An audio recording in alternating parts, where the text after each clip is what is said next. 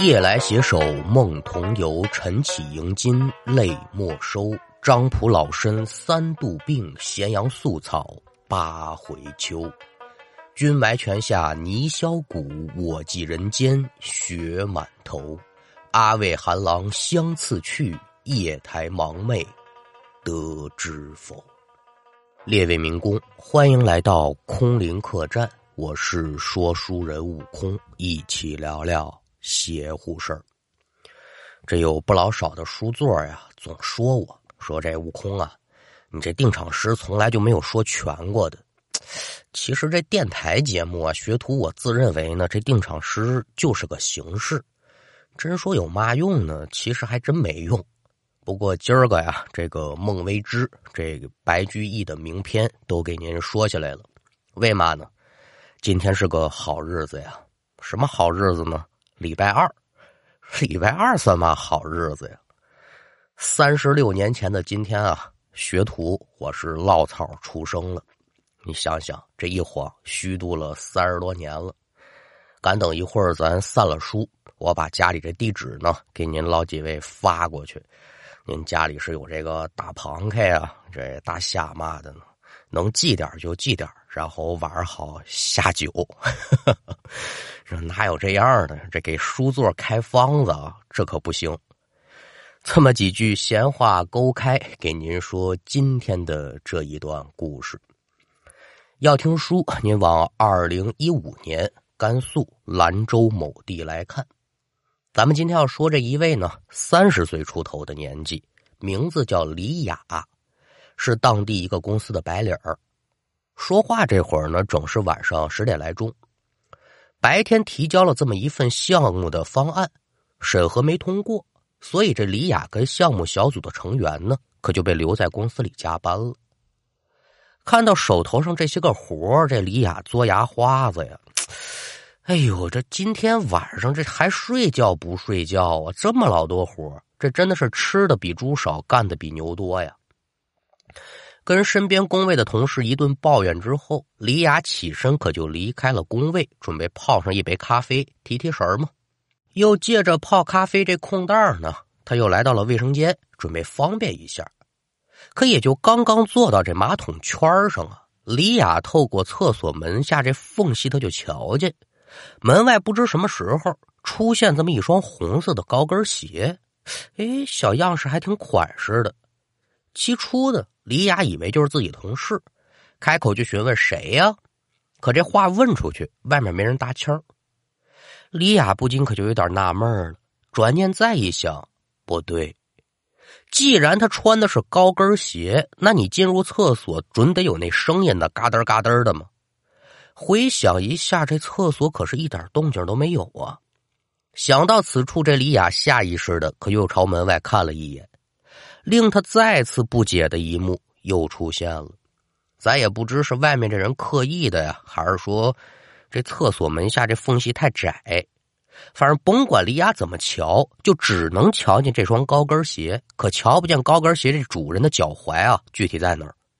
你说你这不是个神经吗？这一个厕所这么大，又不光我这一个蹲位，你干嘛就看中我这个了，站我这会儿不走？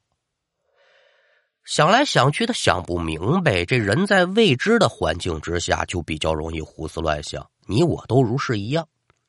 李雅这会儿比较好，他没朝这鬼了神了的方向想，他就怀疑是不是哪个同事故意在作弄自己。好，你等我出去的，这么多活干不完，还在这给我打哈哈。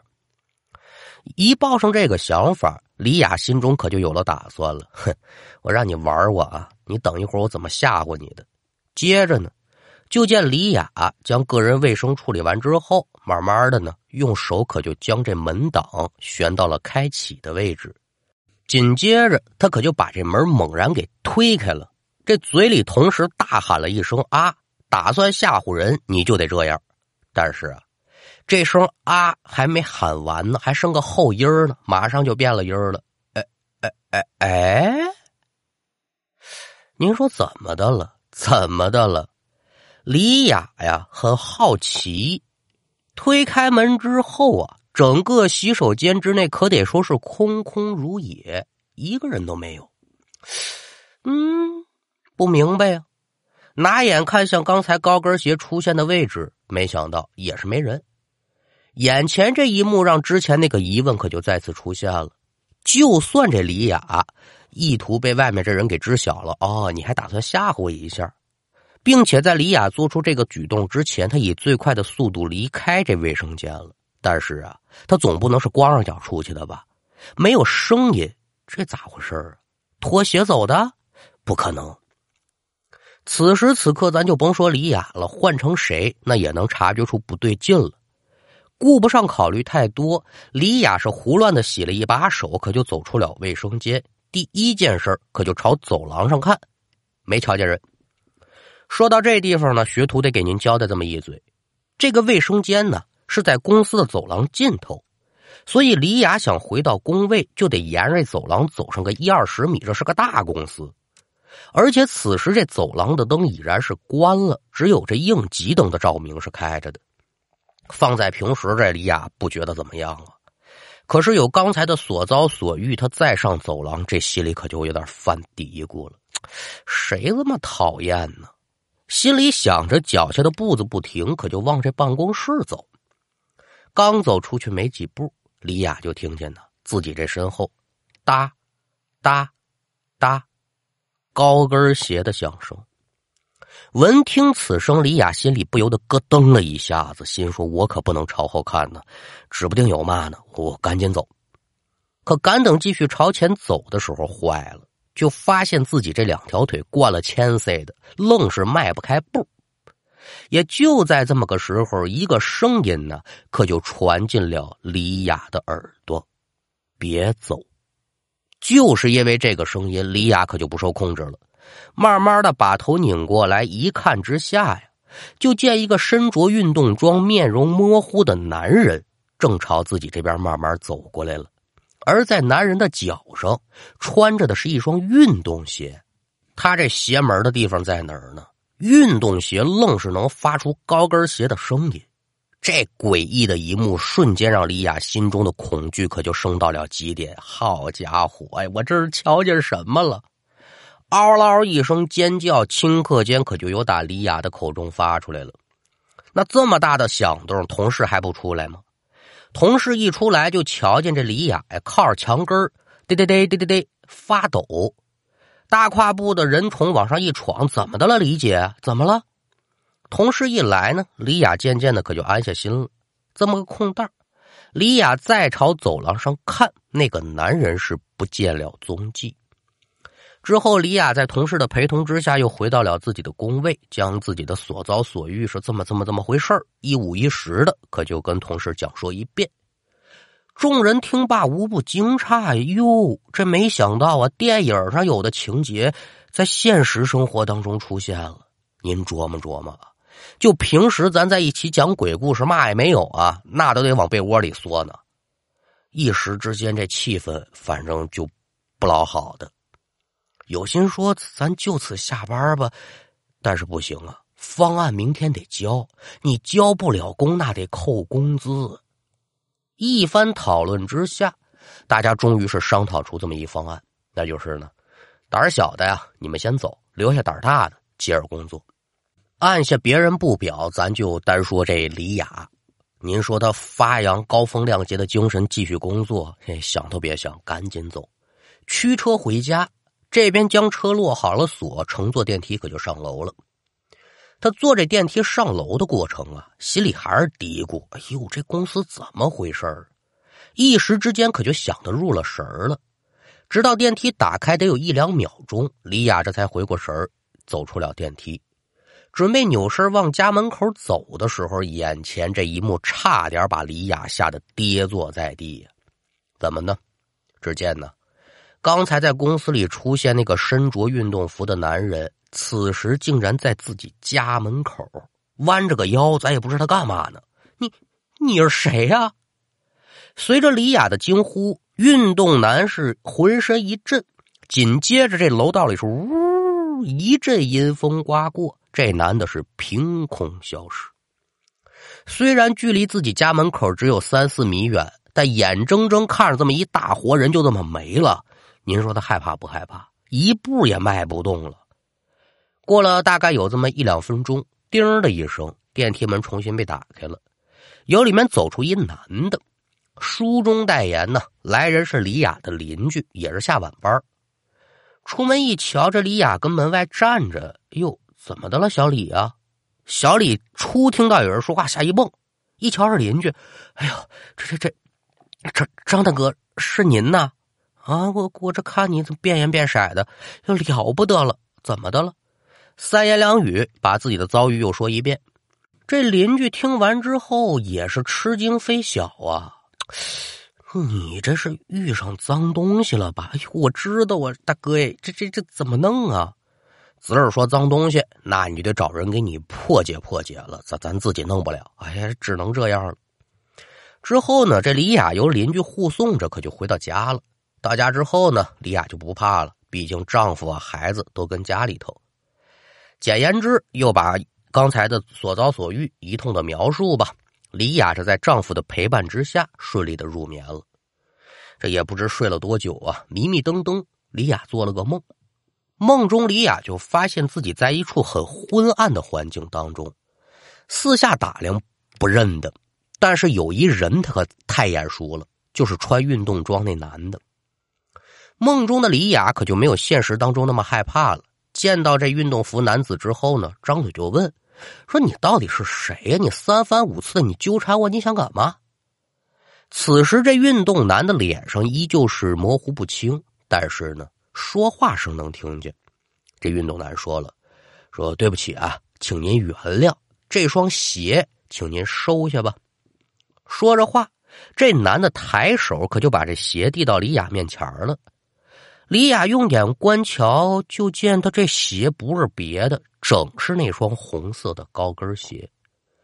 因为之前没有仔细打量过，这么一瞧，李雅发现这鞋是越看越熟悉。再仔细一瞧，呃呃哎，这鞋不是前几天我丢的那双吗？我说怎么第一眼瞧就很眼熟呢？我说这鞋怎么在你那儿啊？哎呦，对不起您了，您呢一定收下。说着话，这男的把鞋就塞进他怀里了。紧跟着，男的转身就要离开。见此情形，李雅连忙是拿话拦他：“哎，等等等，你等会儿，鞋我能收下，但你得告诉我这怎么回事可是这男的不搭理他，抬腿就朝远处跑。与此同时，李雅这梦也就算是醒了，伸手把一边的丈夫叫醒，把刚才的梦言说一遍。你说这到底怎么回事啊？丈夫沉思片刻，这这事儿咱也不明白呀。反正你这鞋丢了，准跟他有关系呗。就是不明白他为什么这么做。总而言之，这夫妻两口子呢，在猜测当中度过了这么一个晚上。转过天来，天光大亮，夫妻俩准备找人解开其中的谜团之时啊，没想到。房门一打开，俩人就瞧见门口的鞋架上放着一双红色的高跟鞋。到了这会儿，夫妻俩可就顾不上这鞋了。既然那男的不说缘由，我们就赶紧找人给我们解答解答吧。叔不要麻烦，夫妻俩一番寻找之下，算是找到这么一个有点道行的人。高人的帮助之下呢，也就算是真相大白了。怎么回事呢？原来呀。这男的呢，他有点毛病，而这个我不知您听没听说过恋物癖。这个反正怎么说呢，他喜欢这个东西挺奇怪的啊。